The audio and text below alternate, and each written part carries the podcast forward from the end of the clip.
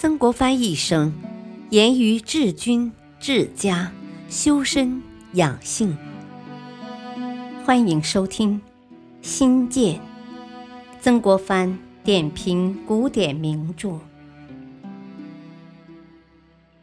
播讲汉乐。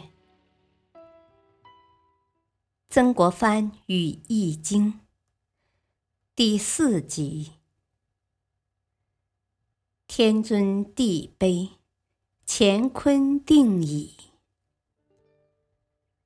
就中国文字来看，如果认为天高高在上是很尊贵的，地在下便很卑贱、很下贱，曾国藩认为这种看法谬之千里。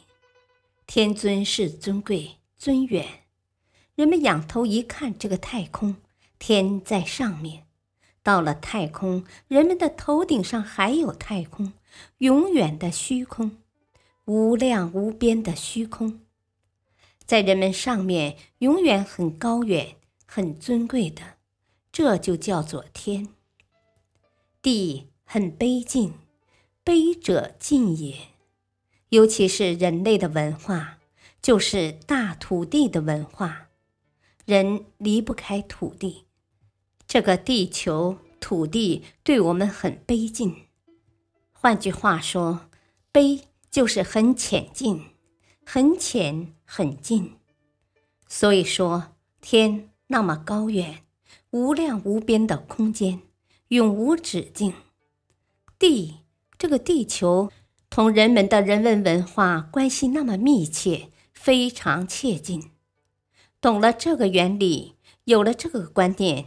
再来研究《易经》就方便多了，因此曾国藩认为古人便归纳为两个简单的符号，所以说天尊地卑，乾坤定矣。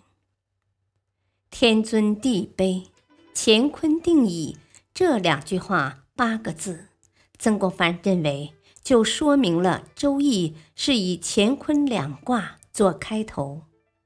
换句话说，宇宙物理的法则到达了人文物理，到达了地球物理。下面“卑高以臣，贵贱位矣”这两句话解释天为什么那样尊，地为什么叫做卑。卑高是翻转过来的运用。他看到中国文字，就想起了一个问题。现在的读书人没有学多少西方文字，便批评中国文字不合逻辑。像这里有人会认为应该是高卑以臣才对，因为高是天，卑是地。上面说天尊地卑，跟着下来的解释又翻过来说卑高以臣。曾国藩认为这是倒转的用法。要说中国文字不合逻辑，是自己没有弄清楚，就随便批评。因为中国文字与西方不同，它是一种独立的方块字，一个字代表了好几个观念、好几个意思。所以，我们中国的古礼，六岁入小学，就是学这个“天”字为什么这样写法。地字为什么这样写法？它是属于哪一部的？哪个范围的？文字加上释义就叫训诂。一个方块字包括了六书的意义，发挥起来就多了。诸如字形的演变与字义的由来，它的反切、音韵等等，本身就构成了一门学问。它的文字逻辑不是西方白话文那个逻辑，因此它可以随便运用自如。中国文字的每一个字，不仅具有独立的一个观念，也往往会连带了很多的观念。不管怎么摆，怎么配合，它转了一个圈，回来还是那个意义。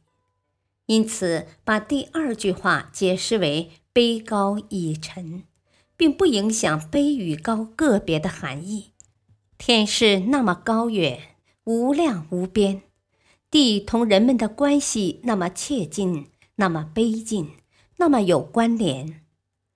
以尘这个自然界现象停留在那里，人们的生活天天可以接触它，随时随地，每一秒钟，每一个空间都接近天地，一个高远的天，一个切近的地。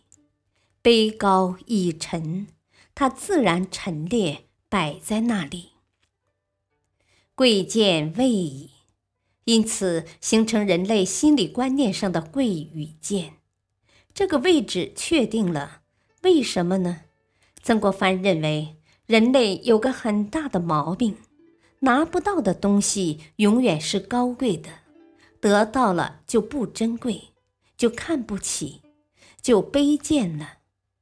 没有发财的人看到钱，做梦都在想；但有了钱，钱多了的，不知道钱该怎么用，会讨厌那个钱，听到“钱”字便厌烦了。当然，烦归烦，喜爱还是喜爱的。曾国藩认为，贵贱问题是由于人情的重远轻近来的。人类的心理毛病，喜欢远的事情、困难的事情，尤其是不易得到的事情，所以重难而轻易。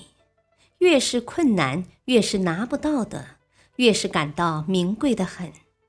外来和尚会念经，因为他难得请，所以说人情重难而轻易。轻是容易的东西。重难而轻易是古文，他给他加上重远而轻近。重是远大高远摸不到的东西，轻是眼前容易得到的东西。